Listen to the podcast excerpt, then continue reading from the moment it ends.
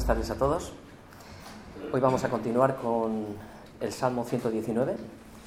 Son, como ya sabemos, 22 estrofas y hoy vamos a ver la octava.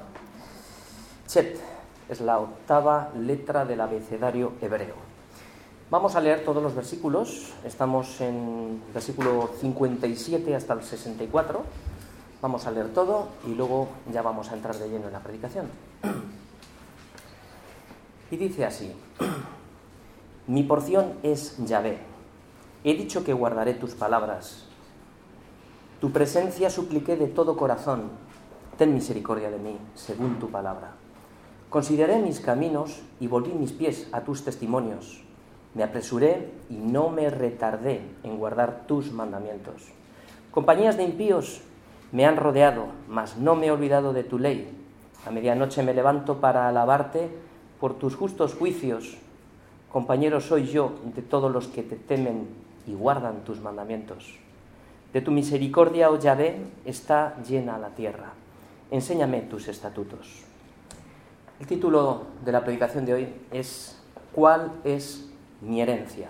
Salmo 119, del versículo 57 al versículo 64. La he dividido, esta predicación la he dividido en cuatro partes son todos los versículos de dos en dos, el versículo 57 y, 57 y 58. Aquí vamos a ver atesorando a Cristo a través de un compromiso de la obediencia para nuestra vida. El versículo 59 y el versículo 60, aquí lo que vamos a ver es meditar en nuestros caminos, si estamos andando en esos caminos que el Señor nos ha preparado. En el versículo 61 y 62 vamos a ver permaneciendo en la palabra a pesar de las circunstancias, a pesar de las pruebas. Y el versículo 63 y 64 vamos a ver el compañerismo, teniendo compañerismo con la iglesia. Lo vamos a ver en estos dos versículos. Muy bien, pues antes de comenzar, cuando el pueblo de Israel fue introducido por Josué en la tierra de Canaán, a todas las tribus de Israel se les dio una porción de tierra, esto era una posesión. Ellos no eran los dueños, sino que se les había dado una posesión. Sin embargo, el Señor le dijo a, Aarón, que era el levita, le dijo lo siguiente, de la tierra de ellos, vosotros los levitas no tendréis heredad, ni entre ellos tendréis parte. ¿Por qué? Porque yo soy tu parte, yo soy tu heredad en medio de los hijos de Israel. Esto lo vemos en números 18-20. Hoy todos nosotros, igual que los levitas, hemos sido apartados para Cristo y carecemos de propiedades, no somos dueños de nada, porque hemos entendido que Él es nuestra parte y nuestra heredad. Nosotros no vamos a participar de la tierra de ellos, ni tendremos heredad en este mundo, porque nuestra herencia es Dios mismo. Nuestra parte es Cristo y nuestra heredad es Cristo. Y es en esta heredad donde nosotros vamos a construir nuestra vida, nuestra familia, nuestros hijos, es donde entendemos que todo lo que nosotros tenemos es todo es de él y si Cristo es mi herencia, lo tengo todo. Pero si Cristo no es mi herencia, entonces todo me falta. Vamos a leer los dos primeros versículos donde vamos a ver atesorando a Cristo a través de la obediencia y a través de la comunión. Vamos a ver esta oración de David y vamos a entrar para que podamos percibir todo lo que la palabra tiene para nosotros. Leemos estos dos primeros versículos, 57 y 58. Dice, mi porción es Yahvé. He dicho que guardaré tus palabras. Tu presencia supliqué de todo corazón. Ten misericordia de mí, según tu palabra. Muy bien. El salmista terminó en el último versículo de la predicación anterior reconociendo que estas bendiciones tuve porque guardé sus mandamientos. Hemos visto siempre que la bendición siempre llega después de la obediencia y nunca viene antes. Por eso David comienza esta octava estrofa afirmando mi porción es Yahvé. Porque David ha elegido la mejor parte, si hoy estás como Marta, afanada y turbada en muchos quehaceres, si estás muy entretenido en el mundo, Somos cristianos, venimos a la iglesia, pero podemos estar muy entretenidos en el mundo. Escucha bien, porque una sola cosa nos es necesario hacer. Y es lo que le dijo el Señor a María. Que María ha escogido la buena parte, la cual no le será quitada.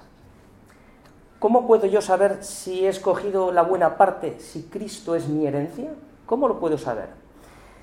No sé si recordáis la parábola que está en Mateo 13, 44, 46, no vayáis. Es la parábola eh, del tesoro escondido y la perla de gran precio. Aquí vemos que el tema es el valor, el valor del reino. Todo depende del valor y el precio que estemos dispuestos a pagar. En las parábolas del tesoro de las que acabo de mencionar, ambos hombres consideraron que lo que habían hallado era de mayor valor que todo lo que ellos poseían. Ellos no dudaron del valor y vendieron todo lo que tenían para comprar aquel tesoro. Estas dos palabras son claves porque se utilizan en esta, palabra, en esta parábola que es vender y comprar, luego explicaremos lo que significan. Estimaron de mayor valor lo que habían encontrado que todo lo que ellos poseían en sus vidas. Cuando nosotros compramos cosas en este mundo, ¿qué es lo que estamos haciendo? Lo que estamos haciendo es ejercitar nuestro sistema de valores.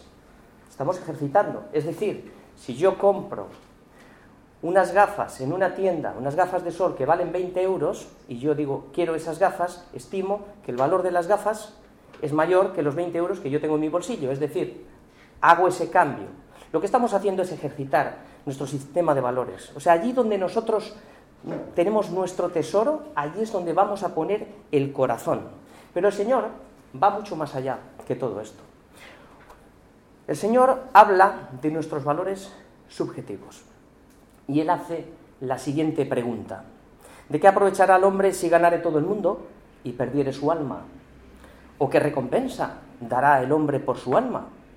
¿De qué aprovecha que hoy tengas todo en la vida y pierdas tu alma? Y aún peor, que encima no, no llegues ni siquiera a conseguir nada y también la pierdas. Todo por no apropiarte de aquel que puede salvar tu alma, por no haber escogido la herencia que es Cristo. La pregunta es, ¿cómo puedo yo apropiarme de este tesoro de que mi herencia sea Cristo? ¿Cuánto pagarías por tu alma?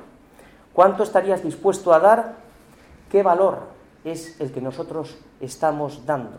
Imagínate, por ejemplo, que tu casa se está incendiando y te dicen que tienes cinco minutos para coger lo que tú quieras de, esa casa, ¿no?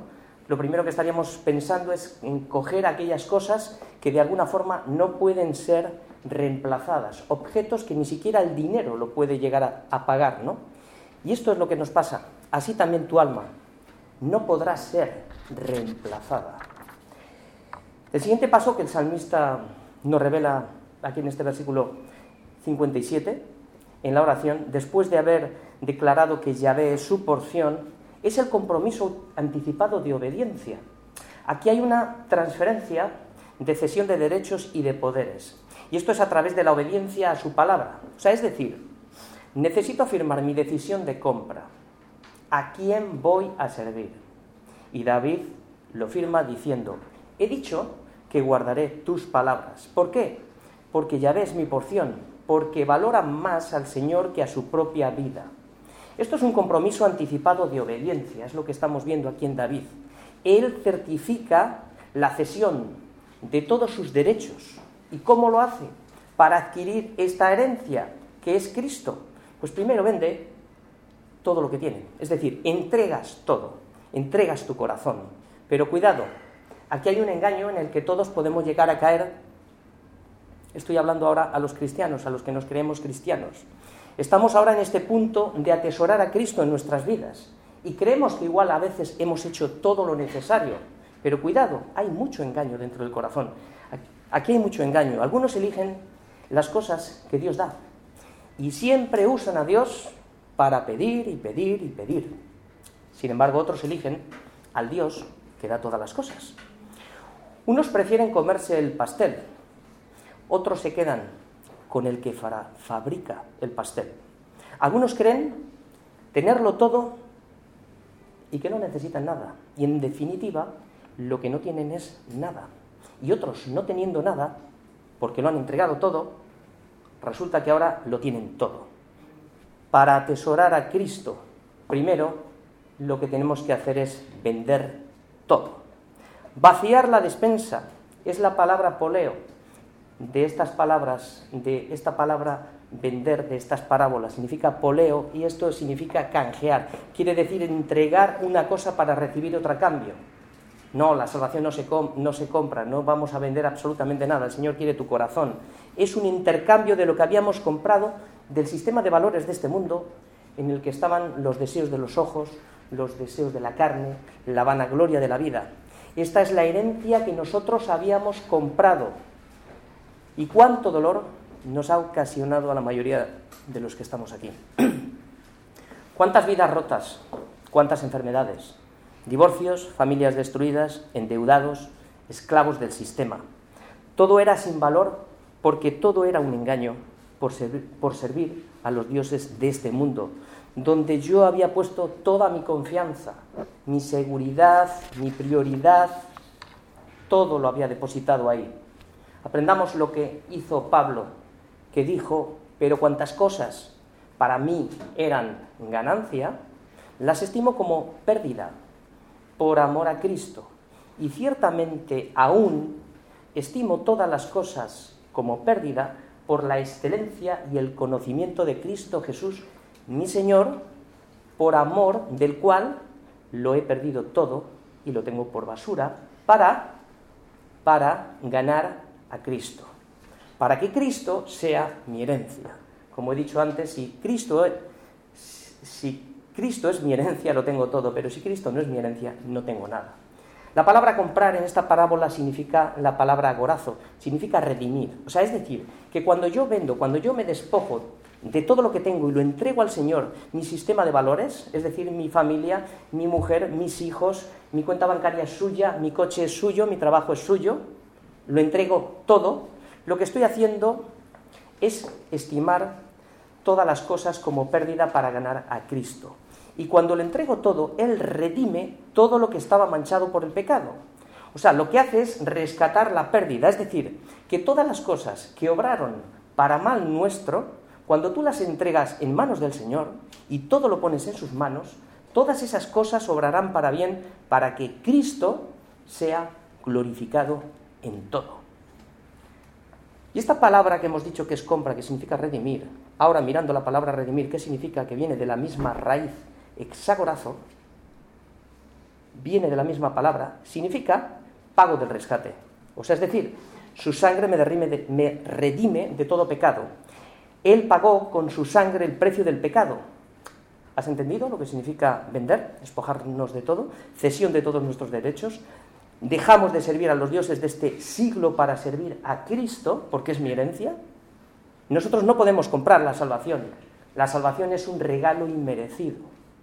El Señor es el que te compró a ti, el que me compró a mí.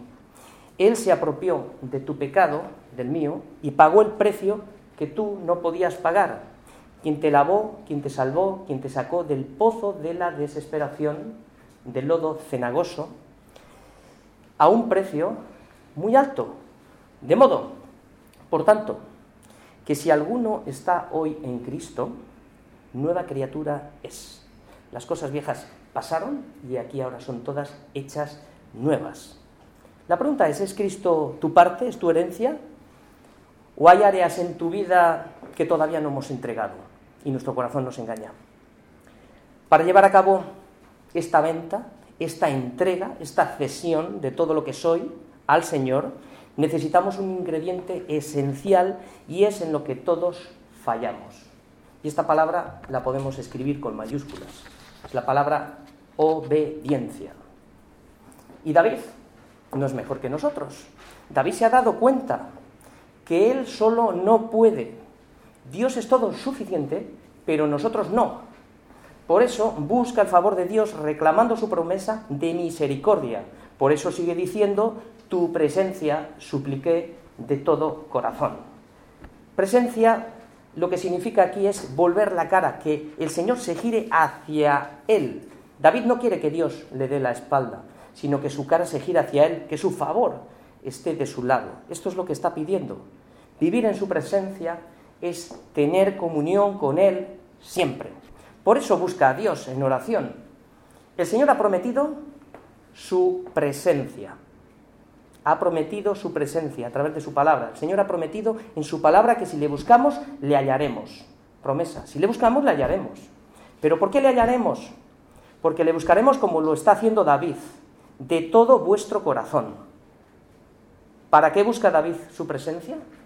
Para que tenga misericordia de mí según su palabra. Esta es la forma de orar, conforme a su voluntad.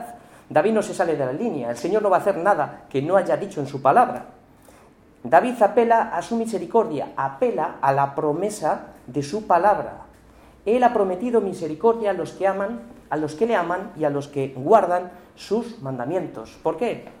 Porque Dios es fiel, que guarda el pacto y la misericordia a los que aman y guardan sus mandamientos. Lo dijo en Deuteronomio 9 y en más sitios.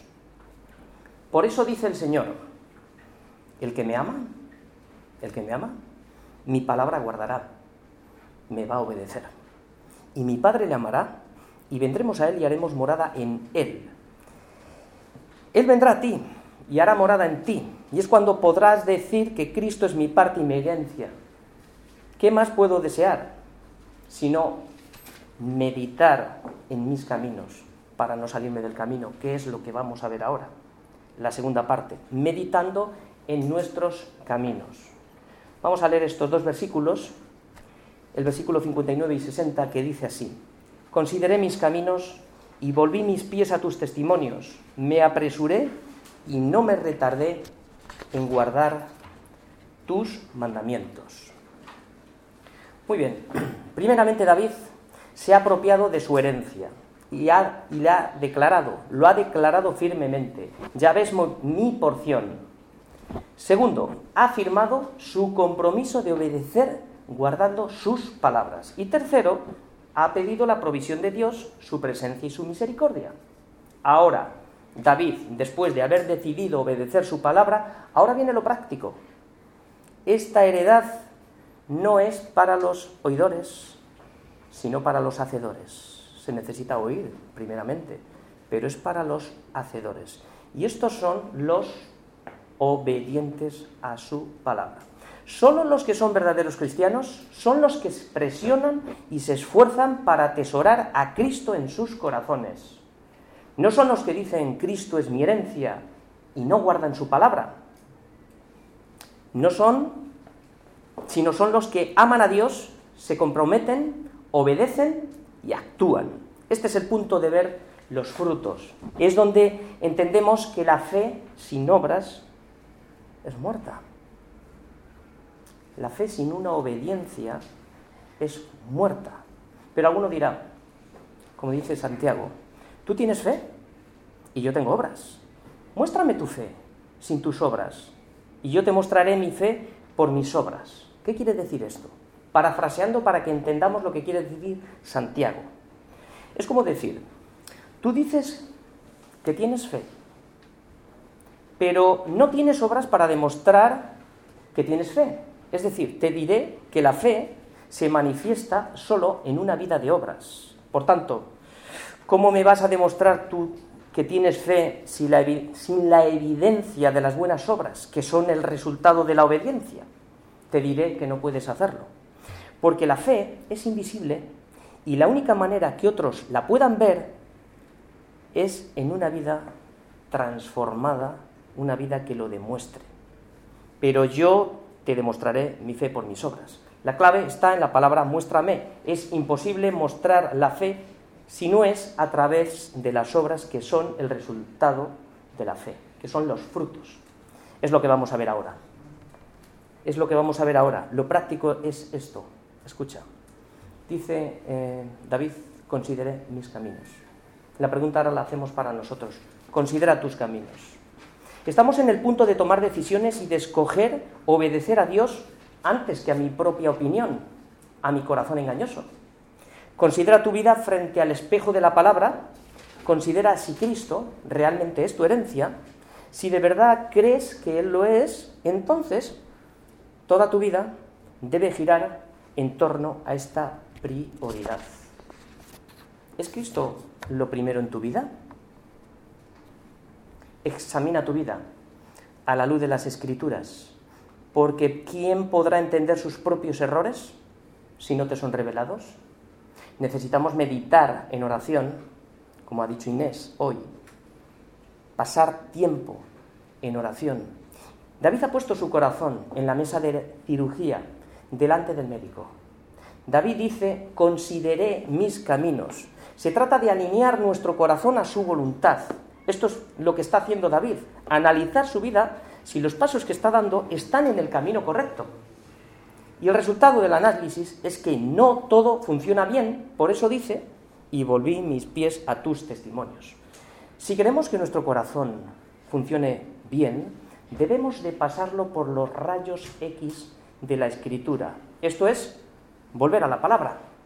Sin conocimiento, mi pueblo se pierde. Es como ajustar nuestro corazón al sistema del cuerpo, es decir, para que pueda realizar la función principal para la cual fue diseñado. Por ejemplo, el propósito del corazón, me refiero al músculo cardia, es bombear con fuerza la sangre para que se distribuya en nuestro cuerpo. Porque cuando el corazón sufre insuficiencia cardíaca, no puede expulsar toda la sangre que recibe porque no bombea con fuerza. Y al no bombear con fuerza, esto afectará a todos nuestros órganos. Los riñones retienen líquidos, los pulmones no pueden oxigenar y las pulsaciones suben y todo el sistema se descompensa. Creo que es así, ¿no, Mariluz? No soy médico. Es igual, es igual que cuando nos salimos del camino. Esos tiempos de ociosidad, cuando tenemos en poco la palabra de Dios, cuando nos alejamos de la ciudadanía que es la iglesia y dejamos de tener comunión unos con otros, es cuando se desajusta nuestra vida de la palabra. Aquí es cuando comenzamos a sufrir insuficiencia en la obediencia y como resultado se atrofia todo nuestro sistema. ¿Por qué? Porque el pecado obstruye todos los vasos sanguíneos de nuestro corazón y el oxígeno de la palabra no llega al corazón. Por tanto, no recibe porque no llega, no drena lo suficiente de manera que estamos a las puertas de un infarto espiritual. ¿Cuál es la solución? Así como el pez no puede vivir fuera del agua, pues tampoco nosotros podemos vivir fuera de la presencia de Dios, porque fuimos creados para eso, para vivir en su presencia, que es nuestra herencia. ¿Estás andando en camino equivocado? Vuelve tus pies al camino de sus testimonios. ¿Estás siendo sabio en tu propia opinión? No tengas un alto concepto mayor de ti mismo que el que debes de tener. Es lo que dice la palabra. ¿Estás en adulterio? ¿En adulterio? Vuélvete a Cristo confesando tu pecado, el cual será amplio en perdonar tu pecado. Porque el pecado no confesado es pecado no perdonado. Lo retienes y esto te va a matar. ¿Estás falto de sabiduría? Vuélvete a Cristo, el cual da abundantemente y sin reproche. ¿Os dais cuenta? Siempre volviendo a la palabra, para ajustar nuestra vida. Porque el que sabe hacer lo bueno y no lo hace, le es pecado. ¿Te das cuenta que David nos está hablando de ajustar nuestra vida a la palabra? Es lo que nos está enseñando en este salmo. Un principio que aprendemos en este versículo de la meditación, fijaros bien, David primero considera y luego ajusta su vida a la voluntad de Dios. No puedes correr sin saber a dónde vas.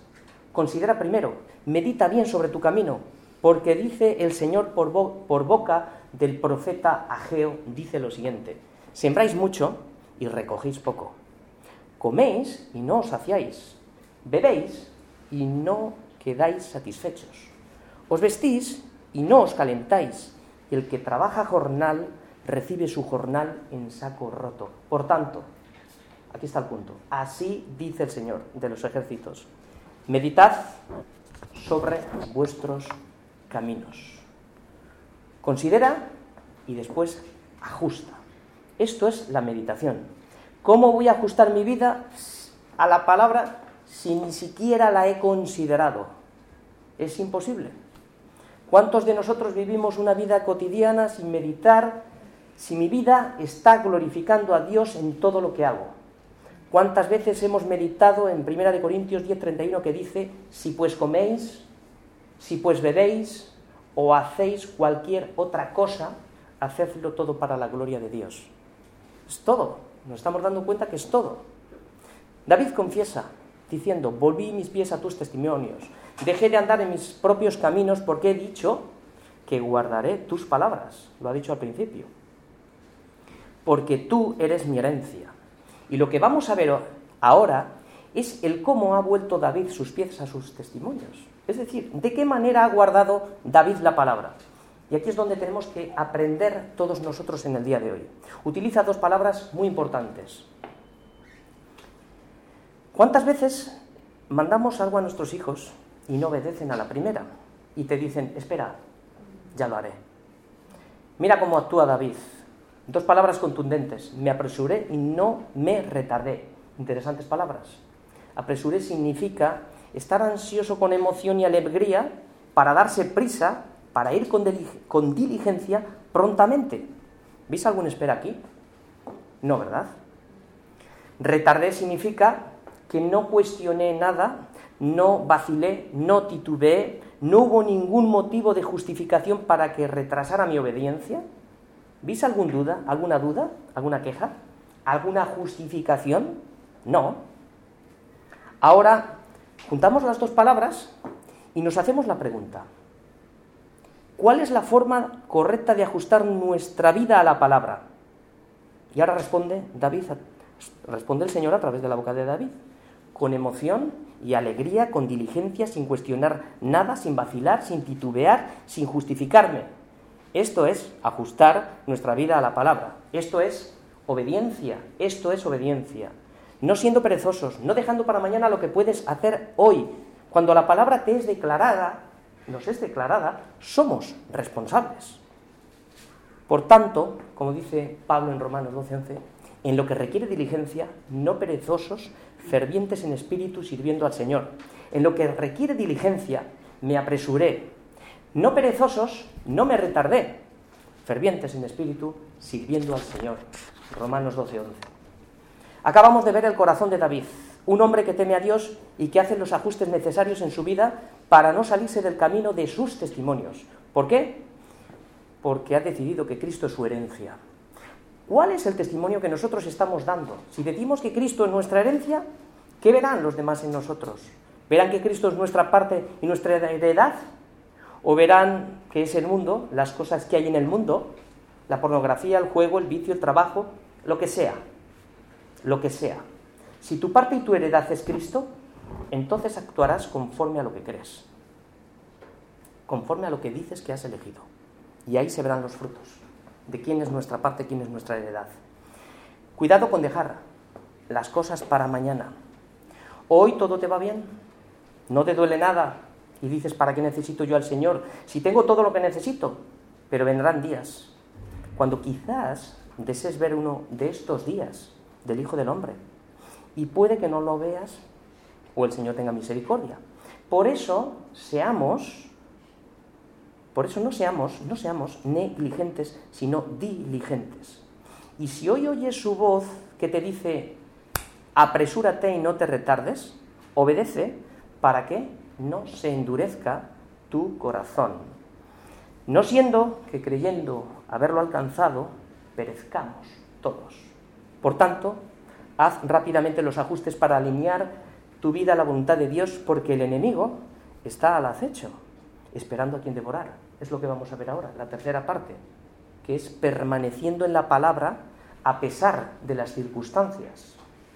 Dice así los versículos 61 y versículo 62. Compañías de impíos me han rodeado, mas no me he olvidado de tu ley. A medianoche me levanto para alabarte por tus justos juicios. ¿Qué estamos viendo aquí? El enemigo es como un ejército que se pone de acuerdo para la batalla. Compañías de impíos. Son gente que no tienen en cuenta a Dios ni a su palabra y mucho menos tienen en cuenta a sus hijos. Las armas que emplean, que estamos viendo aquí, es que se ponen de acuerdo, se agrupan y te rodean. ¿Por qué? Porque no quiere dejarte, el enemigo no quiere dejarte que tengas ninguna salida.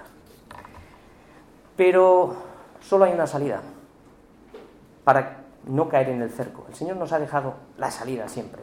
Nos ha dado la prueba, pero la salida juntamente con la prueba. Y es permanecer en su palabra.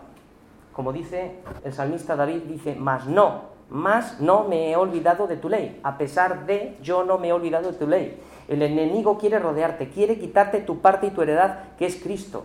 Quiere sacarte del camino y así conseguir tu alma. Pero David dijo que su heredad es el Señor y que iba a guardar su palabra. Por eso tomó todas las medidas necesarias, ajustando su vida a la voluntad para volver sus pies al camino. Fuera del camino estamos muertos. Y aquí lo vemos actuando en medio de la persecución. Mas no me he olvidado de tu ley. Está en el camino. David está en el camino y no se olvida de su ley. También, también no se olvida de otras cosas. No se olvida de su ley. Es decir, no toma venganza, no tomar venganza de sus enemigos, porque se acuerda de su ley, sino dejar lugar a la ira de Dios, porque escrito está, mí es la venganza, yo pagaré, dice el Señor. Esto es no olvidarse de lo que dice la palabra. Él nos ha dado la palabra para que permanezcamos en su palabra. Nos ha dado la salida juntamente con la prueba. Y lo que vemos aquí a David es que a medianoche David intensifica su defensa. Me levanto, me levanto, David teme a Dios. Y las horas del día para él pues no eran lo suficiente para alabar a Dios. El tiempo es un recurso de mucho valor. Dar siempre tiene un costo. Y David no escatimó el tiempo de sueño ni de descanso. Y no solo dice que adora, sino que se levantó de la cama para adorar. Bien es cierto que se puede adorar tumbado en la cama, se puede adorar, pero se levantó para adorar. La adoración no solamente implica, aquí podemos ver algo muy importante para nosotros, no solamente implica que nuestra, o sea, no solamente implica nuestra alma, nuestra alma, sino también implica nuestro cuerpo. O sea, es necesario que cuerpo y alma estén de acuerdo en la adoración.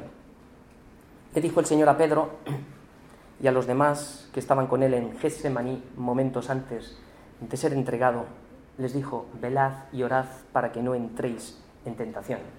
El espíritu a la verdad está dispuesto, pero la carne es débil. Seguía durmiendo en Getsemaní, la carne.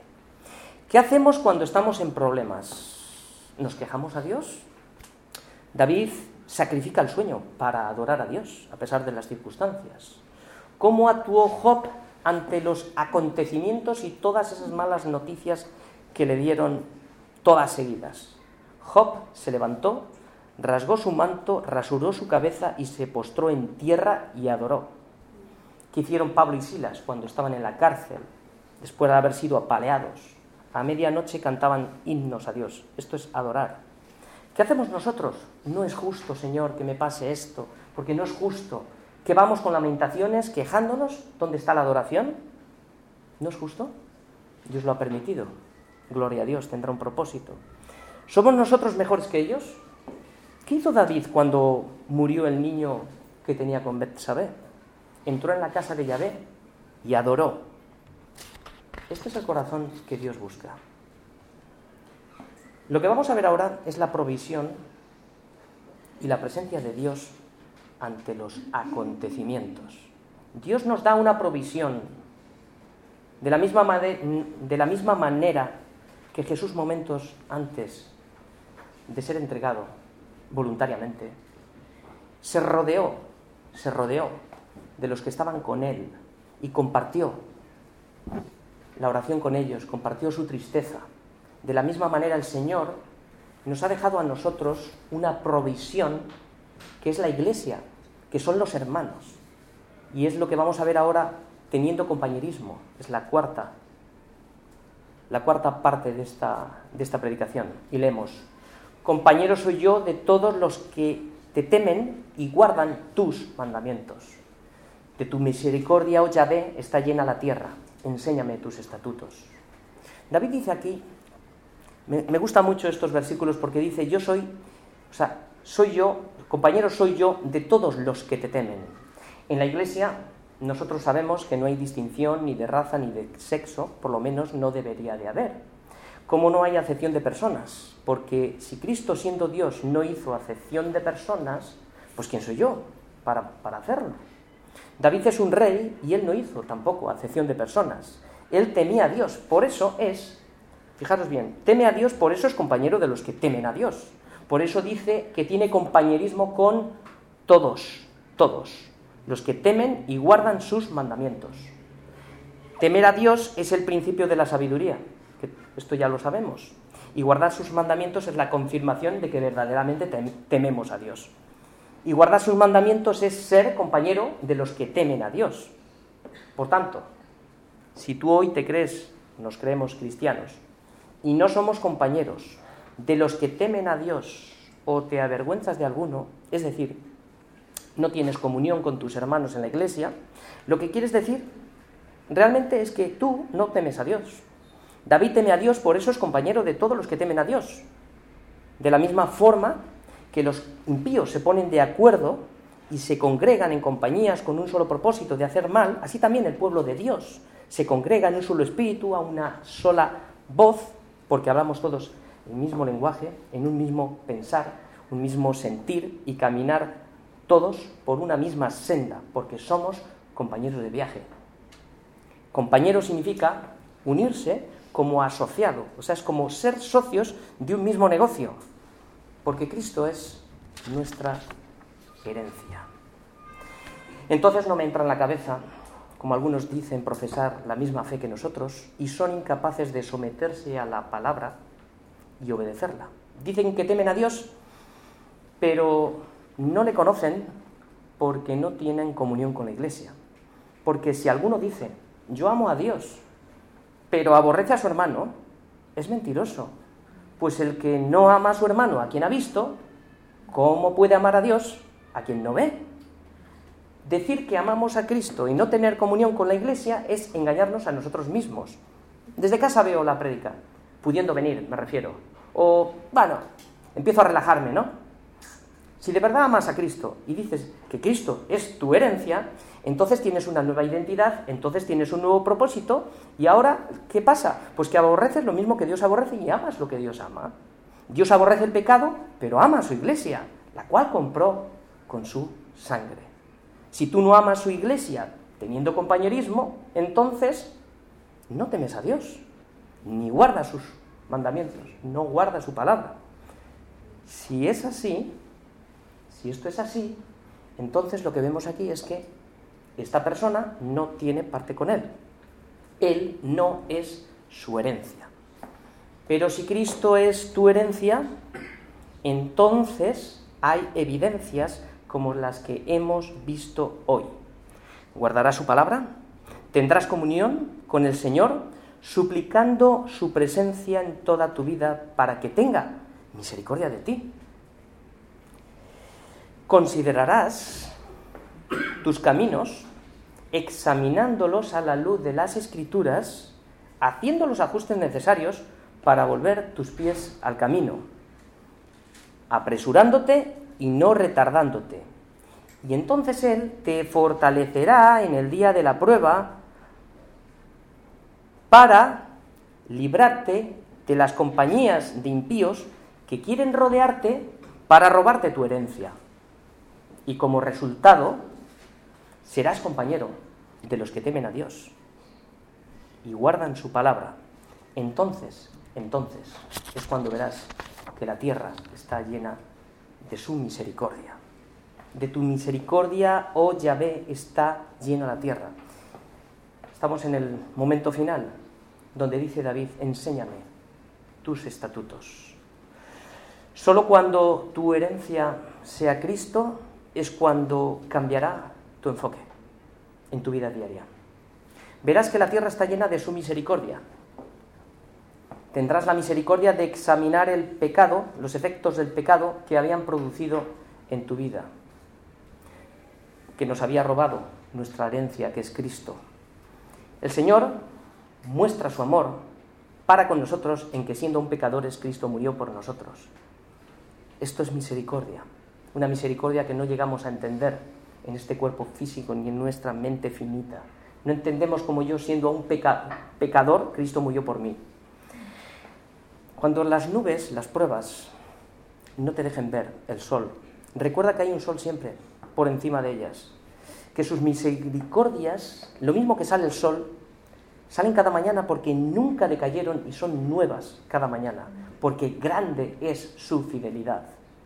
Pídele al Señor que tenga misericordia de ti. Pídele al Señor como David, enséñame tus estatutos para corregir mis pasos y volver a la escritura, para alinear toda mi vida, para que toda mi vida seas tú y no yo, para que no pierda el enfoque de ver que tu, de que tu misericordia está llena la tierra. Pídele esto al Señor. El Señor es fiel. Termino. La palabra es una espada de doble filo, aguda, que corta y separa. Hoy la palabra, como cada domingo, corta y separa. Y aquí está, ¿cuál es tu parte? ¿Cuál es tu parte del pastel? En una parte están las tinieblas y las cosas que el mundo da, y en otra parte es Cristo. Ahora me toca escoger. ¿Qué vas a escoger? ¿Cuál es mi herencia? Más que mi herencia, deseo aquel que lo preparó todo, aquel que me dio la vida cuando yo estaba muerto. Esta es mi herencia, porque si Cristo vive en mí, estoy completo. Nada deseo, lo tengo todo. Esto es lo que tenemos que entender. Esto es lo que tenemos que entender. Si toda nuestra vida le pertenece a Él, lo tengo todo. ¿Cómo hemos vivido? Cuando las cosas las hemos hecho nuestras, que no eran nuestras realmente. ¿Cómo nos ha ido? Nos ha ido muy mal. ¿Cuál es tu herencia? ¿Es Cristo? Amén.